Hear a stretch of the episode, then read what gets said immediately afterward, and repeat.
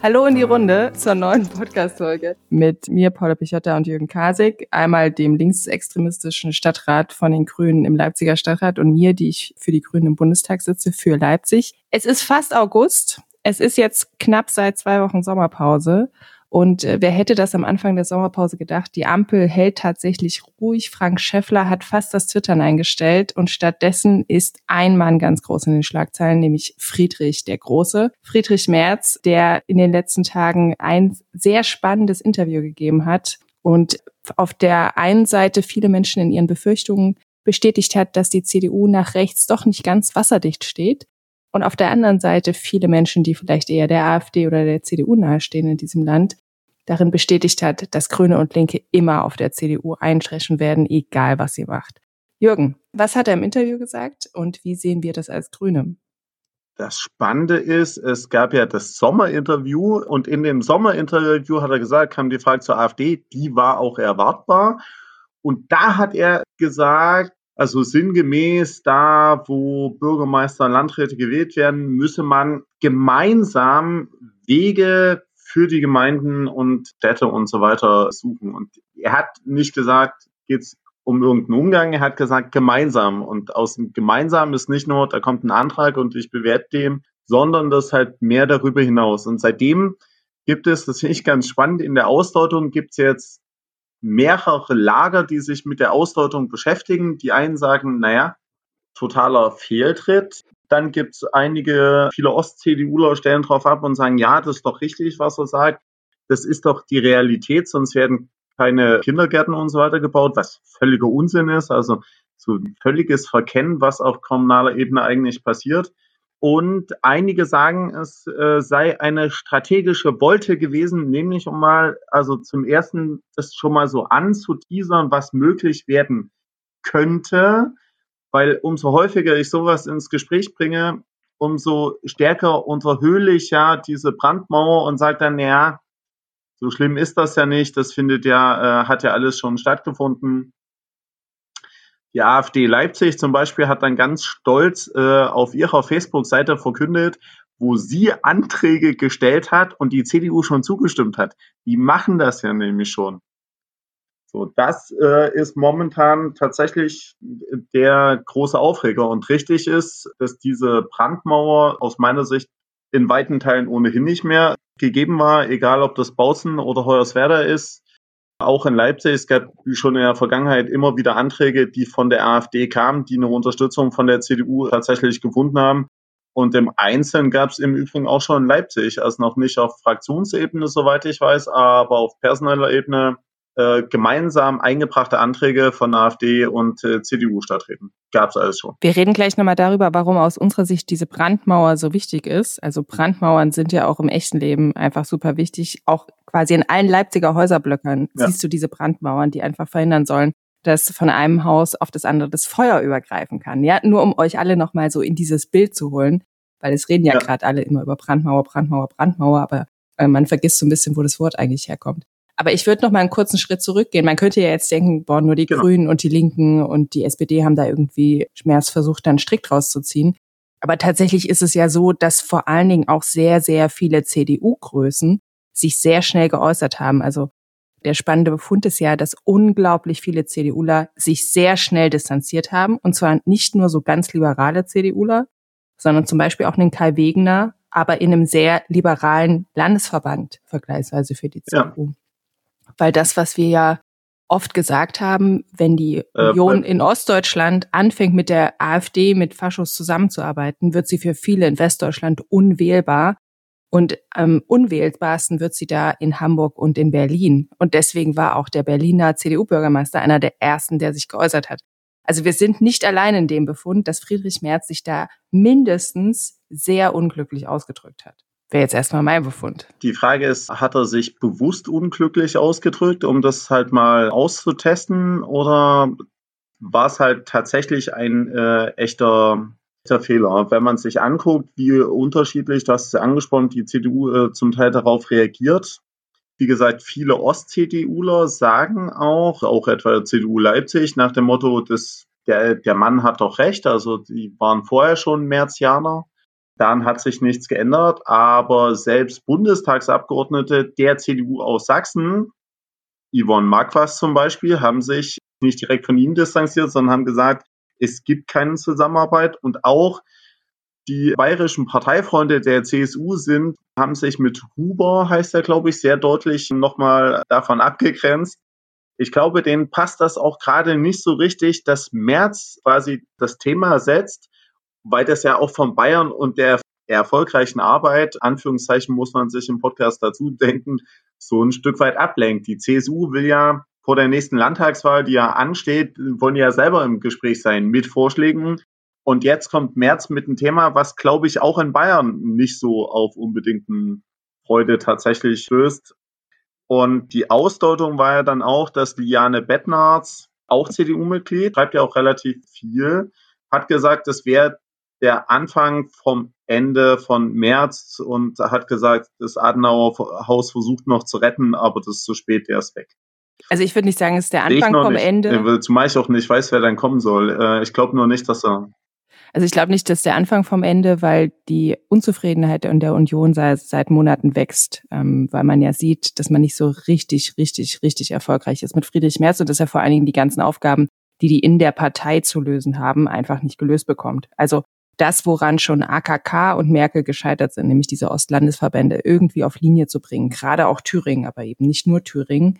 Da hat der März am Anfang sehr, sehr deutlich angekündigt, dass es sowas mit ihm nicht geben wird, dass Mitglieder, die in irgendwelchen Kreistagen oder auch Stadträten mit der AfD kooperierenden Parteiausschlussverfahren haben werden und dass er die AfD halbieren wird.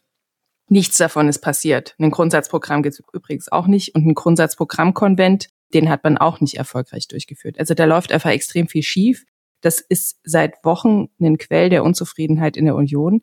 Und das kommt jetzt einfach nur noch obendrauf. Aber ich höre bei dir so ein bisschen raus, dass es schon für möglicher ist, dass Merz da einfach einen Testballon setzen wollte, um zu gucken, wie reagiert Deutschland auf so eine Aussage.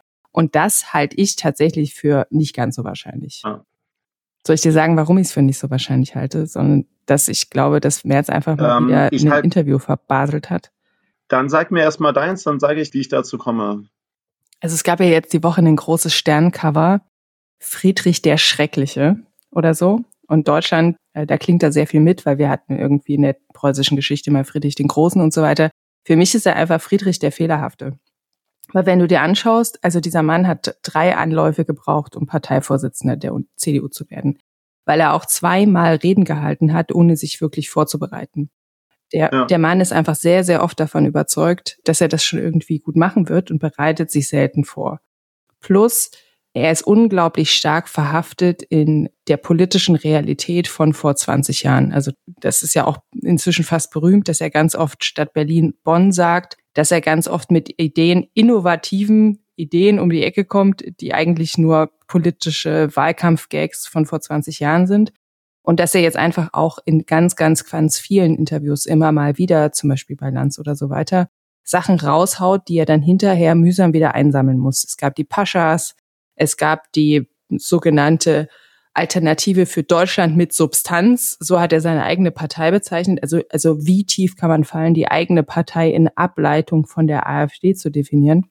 Und ich glaube, das war jetzt einfach mal wieder ein weiterer Punkt, ich glaube aber, dass da natürlich trotzdem ein Stück weit von seinem Denken durchscheint und dass, wenn er jetzt solch deutlich defensiver äußert, was die Abgrenzung von der AfD angeht, dann das, glaube ich, dadurch auch bedingt ist, dass er es einfach nicht hinkriegt, was er vor zwei Jahren noch so großspurig angekündigt hat, nämlich da in diesen Landesverbänden endlich mal Klarschiff zu machen und dass viele von den liberaleren Unionsleuten gar nicht mehr mit ihm reden und er einfach sehr, sehr viel Input eher von der rechten Seite bekommt, von ostdeutschen Landesverbänden, aber nicht nur von dort bekommt.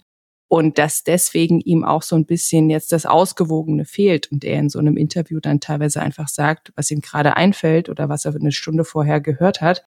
Und dann kommt so eine Aussage zustande und dann wundert er sich, dass das so nach hinten losgeht.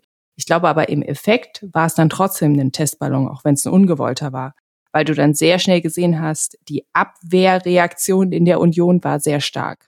Ja, aber die Abwehrreaktion ist, wenn du sowas häufig genug machst, dann hast du natürlich trotzdem einen Effekt. Also das ist relativ klassisches, wenn es denn strategisch geplant war, was ich auch nicht für wahrscheinlich halte. Weil dazu war auch die Reaktion des Adenauer Hauses, die quasi noch in der Nacht erfolgte und was relativ noch in der Nacht? Kam. Nach Mitternacht kam die. Also, äh, also genau, das Wahnsinn. Ist, das, das deutet so ein Stück weit darauf hin, dass man das nicht ganz wirklich so geplant hat.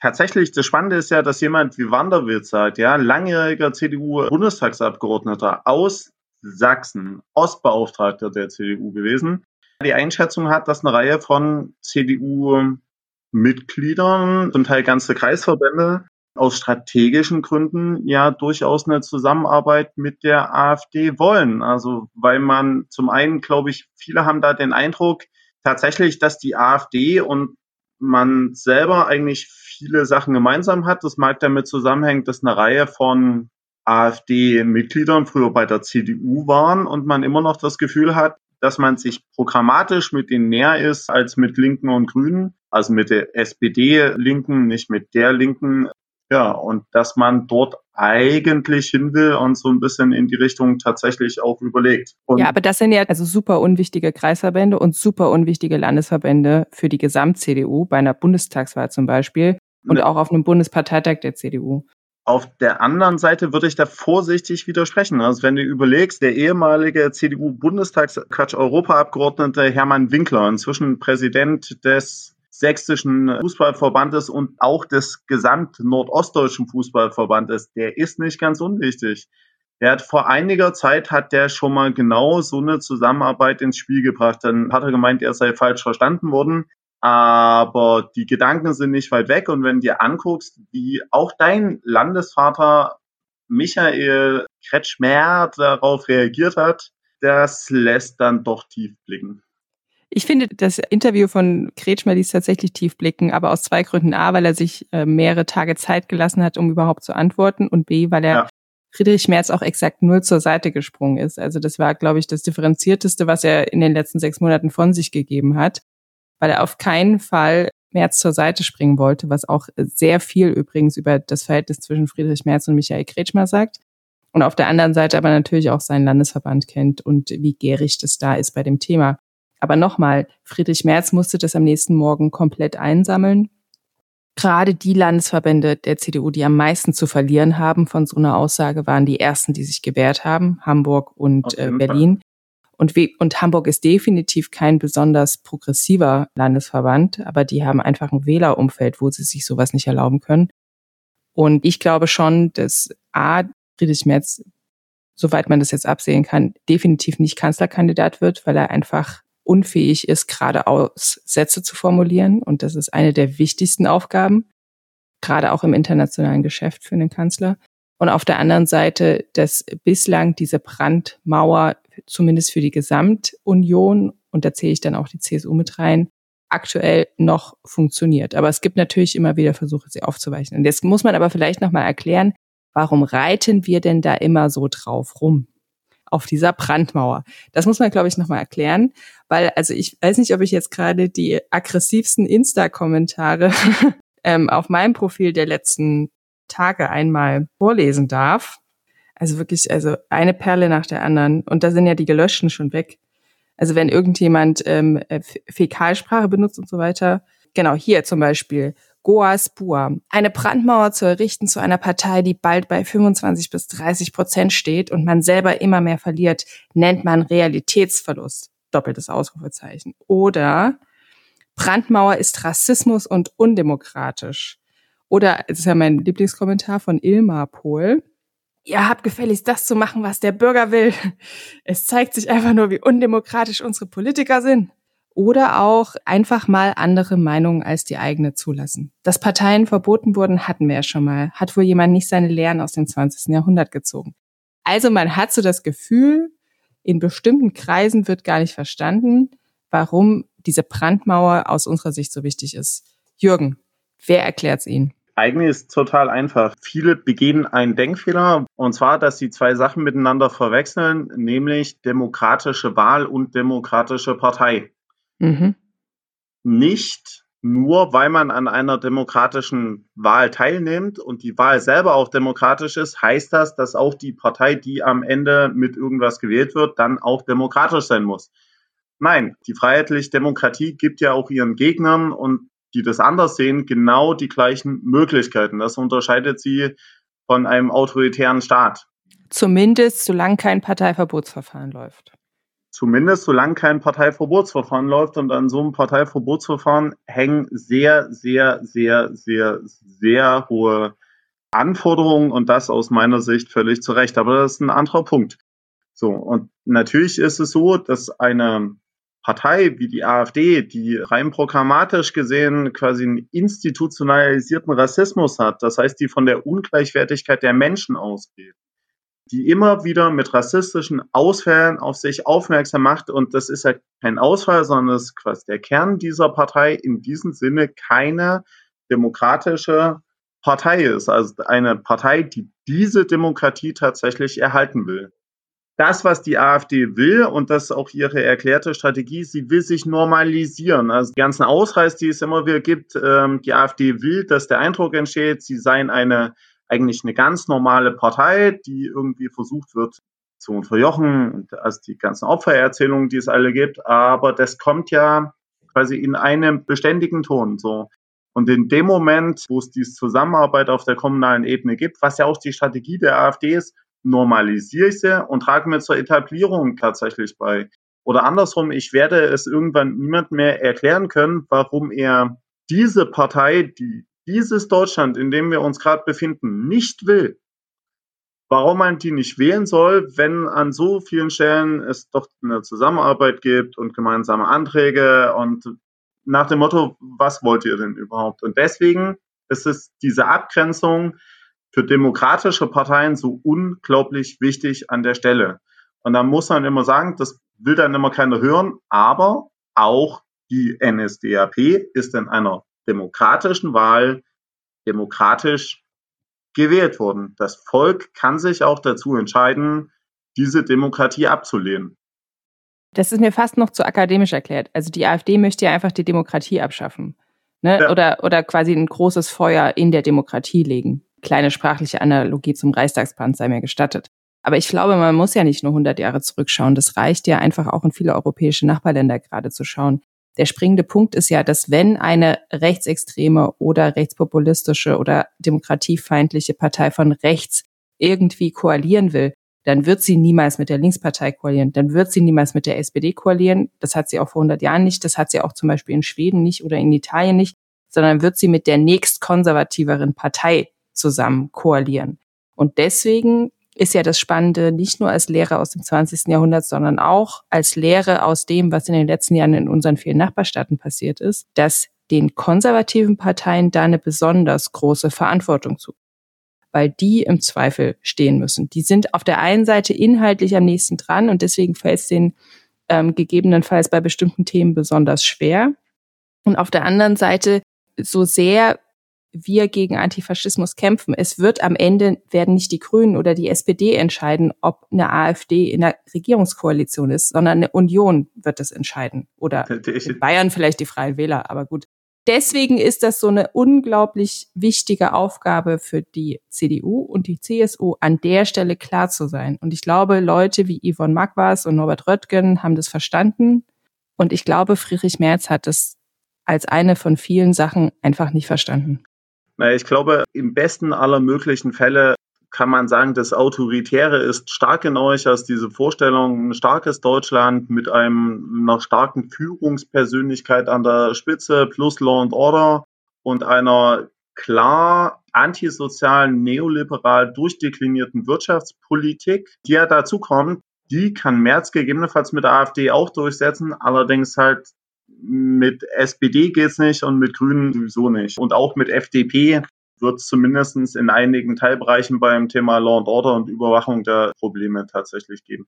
Also von daher ist das tatsächlich zu verstehen. Aber das, was mich so wahnsinnig ärgert, ist, dass diese Gefahr, in die wir, in die Situation, in die wir kommen, dass die halt nicht so wirklich gesehen wird. Wir hatten diese Situation vergleichbar schon mal. Das Zentrum in den 20er Jahren des letzten Jahrhunderts damals auch die große konservative Partei, die staatstragende Partei hat genau dasselbe gemacht und auch in derselben Logik, dann nämlich zu sagen, naja, das, was übrigens die CDU in Sonneberg dann auch gemacht hat, na, zu sagen, die können sowieso nichts. Also die waren damals die Nazis, da ging man davon aus, das sind nur Schläger und Chaoten und wenn die erstmal an die Macht kommen, entzaubern die sich selbst.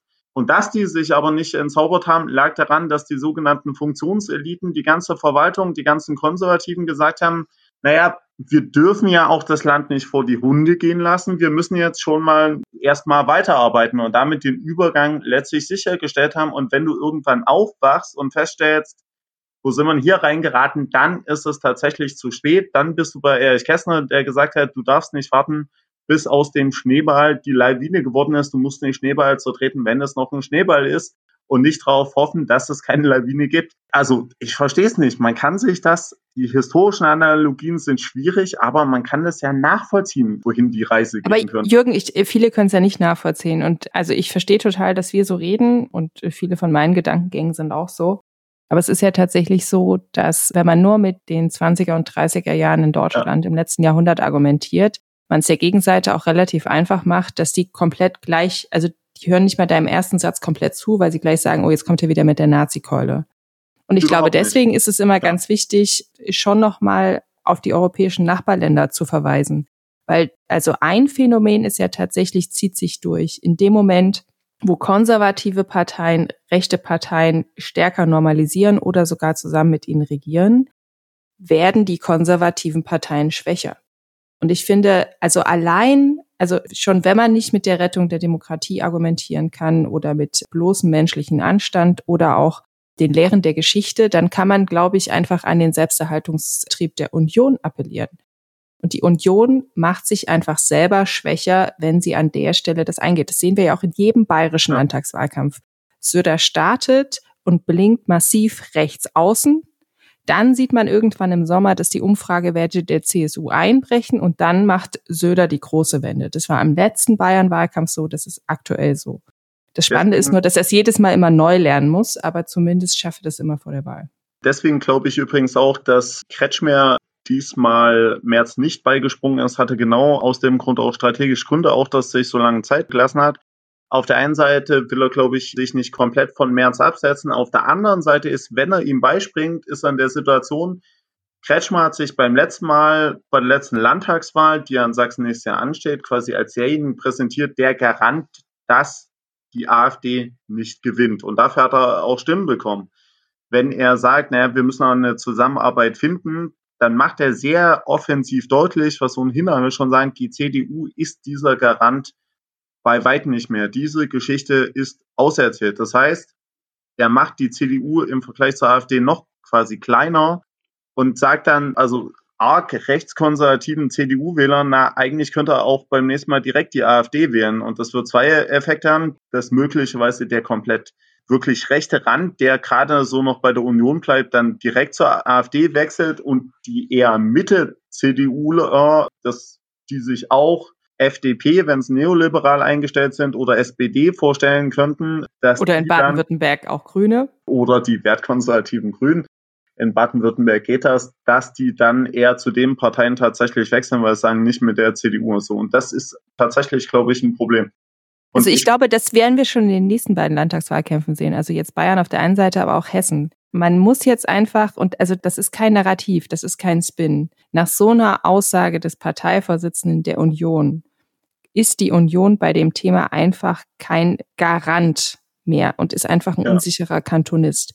Und ich glaube, dass das denen brutal auf die Füße fallen wird. Und gerade wenn man dann sehen wird, dass es in Hessen oder in, in, Bayern potenziell Auswirkungen gehabt hat und die Unionsabgeordneten aus den dortigen Landtagen sagen ja jetzt schon, sie werden es im Landtag, müssen sie jetzt alles doppelt und dreifach sich immer von der AfD distanzieren, allein weil Merz ja. dieses Interview gegeben hat werden wir sehr schnell sehen, nicht nur, dass Merz dadurch noch weiter geschwächt wird, wenn diese Effekte abgrenzbar sind, sondern eben auch, dass dann gegebenenfalls wirklich zumindest wieder für ein paar Monate dieser Lerneffekt bei der Union da ist. Aber ich gucke da trotzdem ein bisschen mit gemischten Gefühlen drauf, weil solange die Union so schwach ist, also wir könnten uns ja jetzt freuen, ne? Die Ampel ist gerade nicht Thema, niemand in der Ampel streitet sich, alle reden nur über März und es ist Sommerloch, das heißt, es geht auch noch wochenlang so weiter. Aber natürlich ist es so, dadurch, dass auf der einen Seite für bestimmte Menschen Ampelparteien gerade nicht wählbar sind und die Union dann natürlich auch kein optimales Bild abgibt, über die Linke muss man, glaube ich, kaum noch reden. Das macht die AfD natürlich auch stark, weil es gerade im demokratischen Spektrum keine so richtig attraktive Partei gibt. Und das ist schon ein Zustand, den man schnellstmöglich überwinden muss, also optimalerweise bis zu den nächsten Landtagswahlen oder noch schneller, weil das natürlich alles die AfD sonst wieder verstetigt. Und deswegen habe auch ich ein Interesse daran am Ende, dass die Union besser dasteht und vielleicht bald wieder mit einem anderen Parteivorsitzenden da auch eine klarere Linie fährt. Sehnst du dich auch nach Armin Laschet zurück? Weil im Bundestag gibt es so Phänomene, dass Armin Laschet plötzlich der große Held ist. Und alle denken, ähm, das wäre so schön gewesen. Ehrlich, eher Norbert Röttgen als Armin Laschet. Not going to happen. Deine Analyse ist komplett richtig. Es gibt ja auch tatsächlich jetzt die Lesart, dass mit der Ausrufung zum Beispiel bei der Linken ihren äh, beiden Europaspitzenkandidaten Gerhard Habert und Carola Rakete die Spaltung der Linken beschleunigt wurde, was ich mhm. nachvollziehen kann, weil das für die ganzen bösartig formuliert Alt-SED-Flügel quasi ein rotes Tuch ist dann ist das sicherlich ein Problem und natürlich ist dann die Frage, wen will ich denn, wenn ich jetzt von der Ampel nicht überzeugt bin, die CDU eigentlich nicht in Betracht kommt, die Linke und weißt nicht, was da am Ende dafür kriegst. Und ich glaube, deswegen wäre tatsächlich die spannende Überlegung, jetzt jenseits, wie sind die Parteien gerade verfasst, sich mal zu überlegen, wir haben eine relativ große Anzahl an Nichtwählern und Nichtwählerinnen. Was fehlt denen denn eigentlich? Also kann man die nochmal motivieren? Die Super-Illu hat da eine Antwort. Die Super-Illu in der aktuellen Ausgabe, sorry, dass ich jetzt Super-Illu konnte. Ich bin so ein bisschen Super-Illu fixiert. Das, das ist nicht gesund, das weiß ich, aber die aktuelle Ausgabe der Super-Illu. Das Duell, oh Gott. Das Duell, Sarah Wagenknecht gegen Alles Weidel. Also A, auch mit der Super-Illo kann man die AfD normalisieren, wenn man sie nämlich jetzt als quasi ebenbürtige Kontrahentin neben Sarah Wagenknecht aufs äh, Cover druckt. Und aber auch B, das sind ja tatsächlich, also gerade Wagenknecht wird ja durchaus zugetraut, da noch mehr Nichtwähler an die Urne zu bringen, falls es eine Wagenknecht-Partei geben könnte. Und ich bin mir aber nicht so sicher, ob das dann wirklich mit zwei populistischen Parteien oder noch populistischeren Parteien als der Linkspartei, so wie sie in den aktuellen Landtagen vertreten ist, ob das tatsächlich stabilisierend für die Demokratie wäre, da habe ich meine Zweifel. Die Zweifel würde ich unterstützen, weil Zweifelsfall eine Wagenknecht-Partei erstens nach all dem, was man in den letzten Jahren erlebt hat, sie wäre ebenfalls national ausgerichtet. Das heißt, der ähm, bestimmte Anklänge, die bei der AfD noch deutlich stärker im Nationalismus verhaftet sind, hättest du in der Partei auch. Und den ganzen Grundgedanken nach wäre auch das eher eine ähm, autoritäre Partei. Und autoritäre Parteien sind nur auch in einer Demokratie möglich, aber jetzt nicht unbedingt der Garant für das Überleben einer Demokratie. Also ja, schwierig an der Stelle, aber wie verzweifelt die Lage ist, ist ja tatsächlich der Punkt, dass ich in meinem stillen Kämmerlein sitze und mir denke, eine Wagenknecht-Partei könnte zumindest in Thüringen nächstes Jahr dazu führen, dass die AfD dort nicht stärkste Partei genau, wird. Genau, das auf jeden Fall, genau. In Sachsen auch, ja. Wenn sie den, also da wird es ja reichen, den drei bis fünf Prozent abzunehmen. Ne? Und, Aber ich finde es schon auch bezeichnend, dass auf so einem Super-Elo-Cover zwei Frauen abgedruckt werden, die als in Ostdeutschland besonders mehrheitsfähig gelten, ähm, die, glaube ich, eher, da würden mir jetzt wahrscheinlich viele zustimmen, eher autoritäre äh, Sehnsüchte bedienen. Aber das ist, äh, auch das wiederum ist ja kein äh, Zufall. Das hängt an der Stelle übrigens, und das ist ja eigentlich der Witz der Geschichte, stark auch mit der patriarchalen Gesellschaft im Europa des 21. Jahrhunderts zusammen. Wenn du dir fast alle anderen europäischen Länder anguckst, der Nationalismus und Faschismus, die Spitze ist durch die Bank weg vor allen Dingen weiblich konnotiert. Egal, also zumindest in Spanien, in äh, Frankreich und in Italien, ja. Genau, auch die äh, in, in Dänemark, Ungarn nicht so. in Ungarn nicht so, aber zum Beispiel auch in, in Dänemark ist das sehr stark weiblich, was übrigens auch kein Zufall ist, weil das natürlich in der Erzählung besonders gut funktioniert, wenn dann eine Frau quasi dem Ganzen das Bild tatsächlich gibt und das Ganze vervollständigt und eigentlich Parteien vertritt, die ein ganz anderes Rollenmodell haben, und sich damit aber tatsächlich dagegen wappnen können. So, das ist schon. Naja, wir werden sehen. So, Jürgen, wir müssen langsam die Kurve kriegen, aber wir haben jetzt fast eine Dreiviertelstunde geredet und haben noch nicht über die Ampel geredet. Hättest du das vor zwei Wochen für möglich gehalten? Das große Sommerloch findet ohne die Ampel statt. Äh, Gott sei Dank. Hammer, oder? Der ist eigentlich total großartig. Ich wünsche mir gerade auch nur noch positive Erzählungen. Ich habe zur Kenntnis genommen, dass im mal nicht im Wirtschaftsministerium, sondern im Verkehrsministerium, da auch so ein böser Verdacht, Stichwort Vetternwirtschaft, gärt. Okay, kann man sagen, das Verkehrsministerium nach der CSU kann es nicht schlimmer werden. Dann kam Volker Wissing und hat gesagt. Ja, Moment, Moment, das ist ja ja vor allen Dingen auf, auf Ebene der Beamten. Ja. Und das ist jetzt, also gerade im Verkehrsministerium wurden ja nicht so wahnsinnig viele Menschen ausgetauscht nach der Wahl. Also da sitzen auch noch viele aus den Jahren davor. Ja. Und es geht ja auch um ein Projekt in Bayern. Wir werden das jetzt sehr genau aufarbeiten müssen. Ich bin ja auch für diesen Etat zuständig, deswegen bin ich gerade ein bisschen vorsichtig in der Formulierung. Aber bis jetzt gibt es einen Artikel dazu. Da muss man vielleicht noch mal so ein bisschen. Genau, im Handelsblatt. Eben. Das ist äh, das Ganze, das Ausmaß ist tatsächlich überschaubar. Aber ich wünsche wünsch mir ehrlich gesagt so ein bisschen eher momentan positive Nachrichten und die gibt es ja durchaus zu vermelden. Also Südlink, die große Stromtrasse, ist auf den Weg gebracht worden. Das ist gut. Dann wird in den, wird überraschenderweise äh, in die Deutsche Bahn relativ viel investiert bei aller berechtigten Kritik an der Deutschen Bahn. Nein, Moment. Nein, Jürgen, da müssen jetzt Grüne auch endlich mal lernen, Entschuldigung, da werde ich emotional, Grüne endlich mal lernen, sprachlich sauber zu trennen. Wir investieren okay. in die Schiene. Die Schiene ja, ist was anderes als die ja, Deutsche Bahn. Ja, mein Fehler ist richtig. Tatsächlich ist das ja voneinander getrennt worden. Wir investieren in die Infrastruktur und in das komplette Schienennetz. Das ist aber auch notwendig und gut. Genau. Also, das wird ein wichtiger Punkt sein. Und jetzt gibt es ja auch eine Wasserstoffstrategie und so weiter. Wir schauen weiter. Das, was einen tatsächlich gerade ein bisschen besorgen muss, ist die wirtschaftliche Entwicklung in Deutschland. Da sehen wir im Vergleich zu anderen europäischen Ländern nicht so gut aus. Und natürlich wird es da Leute geben, die sagen, kaum regieren Grüne, äh, geht es mit der Wirtschaftsentwicklung in Deutschland bergab. Ähm, aber das Spannende ist ja, wie so oft, dass äh, das noch Effekte sind, gerade auch aus der Vorgängerregierung. Da wird die Union jetzt wieder sagen, man kann der CDU und Merkel nicht alles in die Schuhe schieben. Aber manche Effekte sind halt einfach nach eineinhalb Jahren noch durch die Zeit vor eineinhalb Jahren bedingt. Aber das wird eine große Herausforderung sein, glaube ich, für den Herbst. Also der Witz besteht ja tatsächlich darin, hätte Deutschland schon vor Jahren mit der Umstellung auf erneuerbare Energien und den Stromtrassen sich ein wenig beeilt, wäre man in der Situation des Krieges gar nicht so stark von autoritären Ländern abhängig gewesen und beim Strompreis deutlich flexibler gewesen. Der Strompreis, der jetzt übrigens durch so ein bisschen auch der Grund dafür ist. Und die Antwort kann ja nicht sein, dass ich mich weiterhin von autoritären Ländern, die im Ernstfall zu Kriegen tendieren, weiterhin abhängig mache. Das übrigens, nur der Bogen zum vorherigen Thema, ist übrigens genau das, was die AfD ähm, heute in Magdeburg diskutiert hat. Und zwar mit ihren ganzen Dubin-Freunden aus dem Hausphilosophen von Putin, der quasi Europa unter russischer Führung sieht und genau diese Linie eigentlich verfolgt. Und da will die AfD meines Erachtens auch hin.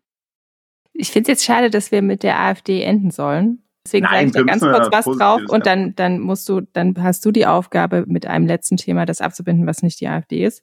Aber ich finde, das, was an uns als demokratische Parteien gerade als Vorwurf kommt, schon berechtigt, dass gesagt wird, die AfD hat es gerade zu leicht. Also A, weil alle ja. anderen Parteien gerade nicht so ein ganz optimales Bild abgeben und aber natürlich auch, weil die AfD an, in keinem Punkt gestellt wird.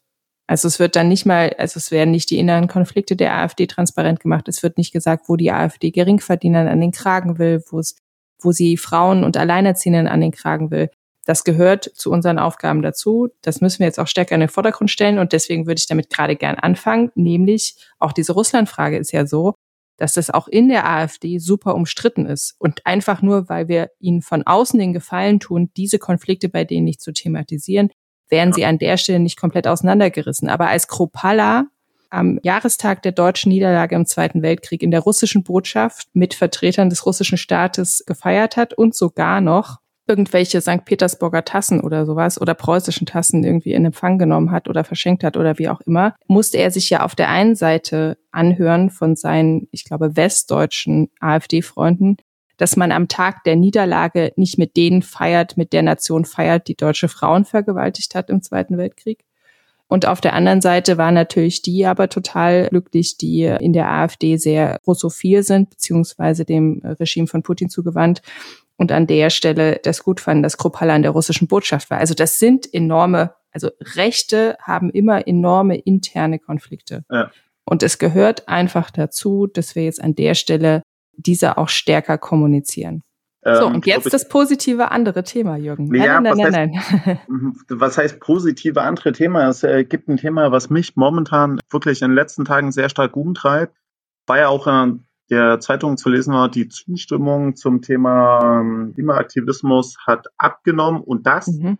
überraschenderweise in einer Zeit, wo das ist dann wieder diese kognitive Dissonanz, die nachvollziehbar ist. Die Leute gucken aktuell in diesen Juli raus und stellen fest, naja, es ist jetzt gar nicht mal so warm und es regnet auch ein bisschen, ist alles gar nicht so schlimm. Und wenn du dir die globale Lage, also die globale Wetterlage derzeit anschaust, was fast so ein Stück weit runtergeht bei einem anderen, haben wir ein absolutes Rekordjahr. Es ist noch nie seit Beginn der Wetteraufzeichnung global gesehen so warm gewesen. Ähm, das Mittelmeer hat ist extrem warm. Der Pazifik äh, Oberflächentemperatur ist extremst heiß. Wir haben Waldbrände in der Antarktis, obwohl dort ja eigentlich gerade Winter ist, bildet Und wir haben in fast. Äh, fast allen sächsischen Landkreisen Wasserentnahmeverbote. Und wir haben Wasserentnahmeverbote und die Leute gucken raus und sagen, naja, gestern hat es doch geregnet, heute hat es auch geregnet und so 13 Grad am Morgen im Juli ist jetzt auch nicht so äh, warm. Wenn du dir die Zahlen für Leipzig anschaust, und ich weiß, das hast du nicht gemacht, ich das stimmt das nicht. Ich bin, ich bin ganz oft auf lvz.de und da ist das nämlich jetzt auch immer drauf. An der Stelle mal Applaus für die LVZ. Juli war bislang im Vergleich zur Klimareferenzperiode 1,1 Grad zu warm und er war zu trocken und er war deutlich zu trocken. Man muss immer davon ausgehen, Juli war mal der regenreichste Monat des Jahres. Ich war ja auch gerade auf einem, einem der verbrannten Felder hinter Grönau. Ich habe das gesehen. Und wir hatten ja jetzt wirklich auch einige Waldbrände und Feldbrände vor allen Dingen auch. Aber ich glaube, diese, dieser, dieser Zusammenbruch oder dieser Einbruch in der Zustimmung in Deutschland zu Klimaschutz, der ist ja nicht nur dadurch bedingt, dass, dass wir jetzt äh, gerade eine Woche kälteren und regnerischen Wetters haben, sondern mhm. der ist ja vor allen Dingen dadurch bedingt, dass einfach das, was die Leute sehr, sehr viel greifbarer ist als immer noch abstrakte Temperaturerhöhungen, ist, was für die sehr greifbar ist, sind einfach äh, Leute von der letzten Generation, die aus ihrer Sicht wirklich völlig inadäquate Protestformen einsetzen, mit denen sie auch aus meiner Sicht jeweils die falschen treffen. Und ich glaube, da ist einfach eine ganz, ganz, ganz wichtige Lehre, nicht nur für die Klimabewegung drin, sondern natürlich auch für uns als demokratische Partei, dass du schon aufpassen musst, dass du eine unglaublich große Verantwortung hast bei zivilgesellschaftlichem Protest dafür, dass du nicht dein Anliegen stärker beschädigst, als du es unterstützt. Und da ist es einfach ganz, ganz wichtig, dass du zum Beispiel mit deinen Protestformen die triffst, die es treffen soll und nicht die Schwächsten oder die Schwächeren in der Gesellschaft, die vielleicht auch gar nicht so sehr für das Problem verantwortlich sind. Und ein unglaublich großer Unterschied zwischen den Fridays vor zwei, drei Jahren und der letzten Generation ist, die Fridays haben es geschafft, dass an den Abendessenstischen Eltern und Großeltern ja. durch ihre Enkel dazu angeregt wurden, über Klimakrise zu sprechen und dadurch auch zu merken, wie wichtig dieses Thema für diese junge, nachwachsende Generation ist und dadurch das auch für sich ernster zu nehmen. Und die letzte Generation hat genau das Gegenteil bewirkt, dass nämlich niemand mehr über Klimakrise an sich gesprochen hat, sondern nur noch über diese Protestform. Wenn du Klima gesagt hast, ging es in den Gesprächen nur noch um die Protestform. Es ging nicht mehr um Dürre, es ging nicht mehr um Regen, es ging nicht mehr um Wald- und Feldbrände. Ja, das, da ist tatsächlich was dran. Also die Debatte hat sich ein Stück weit verengt, aber es, du kennst ja die Theorie der radikalen Flanke. Das heißt, wenn Leute besonders radikal auftreten, schafft das einen Rahmen für Maßnahmen, die vergleichsweise moderat tatsächlich aussehen. Meine Würdest du Sorge, sagen, dass das in dem Fall funktioniert hat?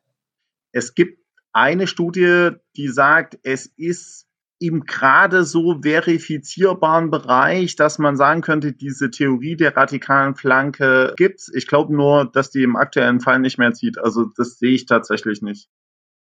Und Gut, das, dass wir uns darauf einigen können, aber in Zukunft, egal wenn du was sagst, was ich gar nicht nachvollziehen kann, werde ich mich immer zuerst fragen, versucht Jürgen gerade die lebende radikale Flanke zu sein?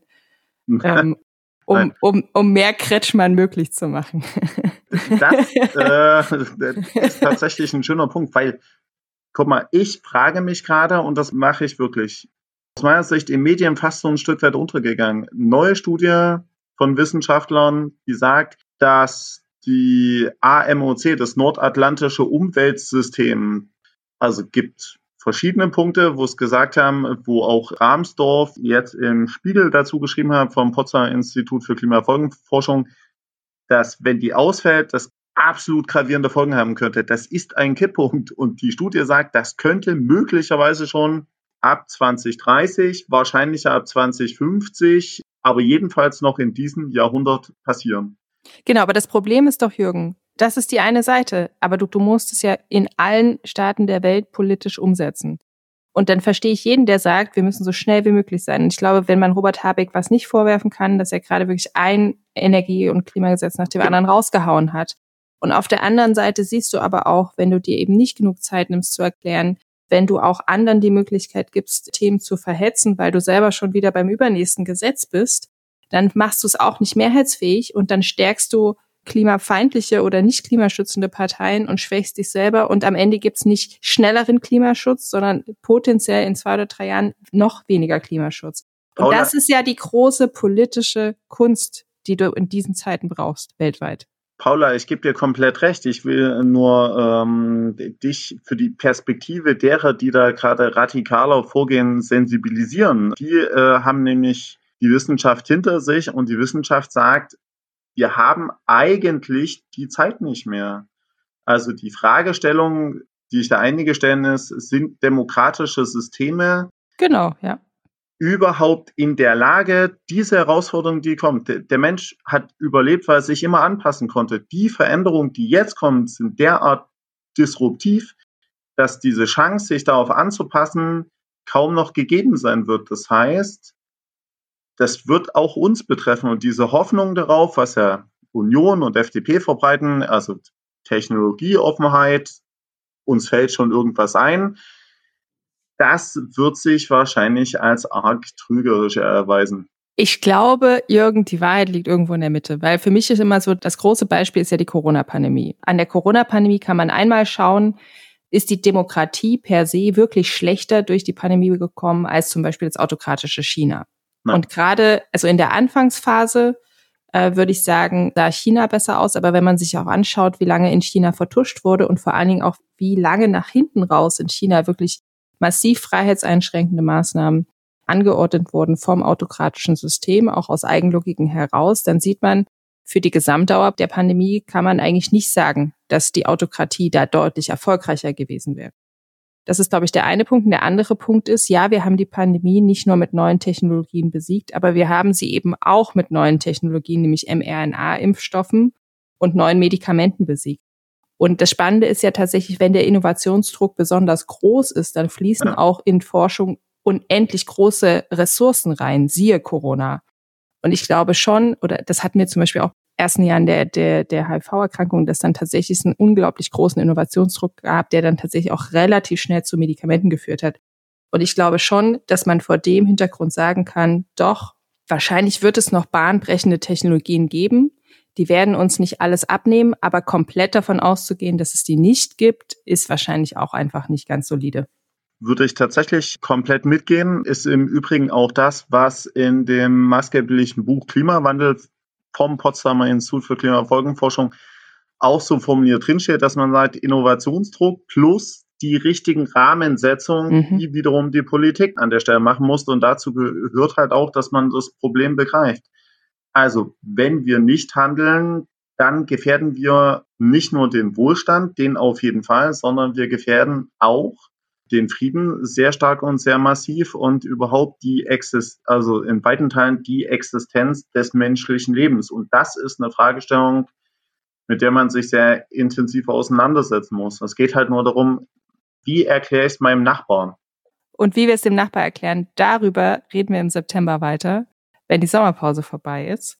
Ja. Und wir hoffen, es gibt weiter viel Regen in Leipzig mit der Möglichkeit, gerade auch für unsere Wiesen, Grundwasserversorgung und Seen und Wälder in der Region, dass sie so ein bisschen ihre Dürre der letzten Jahre ausgleichen können. Jürgen, ich hoffe, du hast auch einen schönen August. Ich habe jetzt tatsächlich mal kurz Pause und hoffe, dass ich dich dann in der heißen Phase der Landtagswahlkämpfe in Bayern und Hessen widersprechen kann.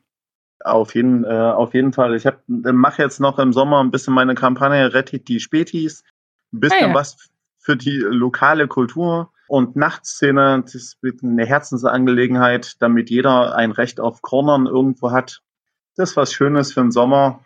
Genau, und dann sehen wir uns tatsächlich hoffentlich Ende August. Ende August, Anfang September, genau. Hören wir uns dann wieder, geht es ja auch im Stadtrat dann weiter. Ich habe da auch ein bisschen Angst davor, weil natürlich auch die Kommunalwahl wirft ihr Schatten voraus. Mhm. Das heißt, auch da wird die Tonlage sich nochmal verändern. Man sucht einen Abgrenzungspunkt. Leichter wird's nicht, aber es Leichter wird's ist ja auch nicht. spannend. Aber es wenn 2024 rum ist, machen wir dafür alle wieder drei Kreuze. Das hängt davon ab, Paula, jetzt muss ich sarkastisch sagen, das hängt davon ab, wie 2024 beendet wird. Und dann kannst du dir überlegen, wo du die drei Kreuze machst. Das ist doch ein schöner Abschluss in dem Sinne. Vielen Dank und, äh, und bis bald. Urlaub. Genau, Danke. schönen Urlaub euch allen. Vielen Dank, Paula. Bis dann.